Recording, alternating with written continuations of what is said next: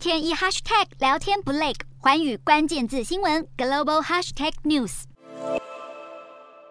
车辆冒着大雨在水中缓缓前行。美国近期从犹他、新墨西哥到亚利桑那州多个西南部地区接连遭遇暴雨洪水。德州的达拉斯与沃斯堡有部分地区从上周末开始，在二十四小时内降下了相当整个夏天的降雨量。两个地区的消防队已经一共展开超过三百次救援行动。美国气象局表示，这样的天气会在接下来几天继续横越德州东部，直达密西西比州南方，恐怕还会引发更多洪灾。值得注意的是，达拉斯和沃斯堡其实才刚刚面临极端高温与干旱，现在转眼就被洪水席卷。这样的急剧转变，正是极端气候的重要警讯。同时间，在邻国墨西哥也有多个地点因为暴雨冲刷淹起了大水。不过，全国目前更关注的恐怕是东北部的萨维纳斯煤矿，有十位矿工被大水袭击，困在地底下将近三个星期，至今还未能成功救出八月初时，萨维纳斯煤矿的挖掘工作引发隧道坍塌与意外洪水。虽然救援部队持续进行抽水作业，但周围另一个矿井也在近日因为淹水陷落，导致水位再度上升，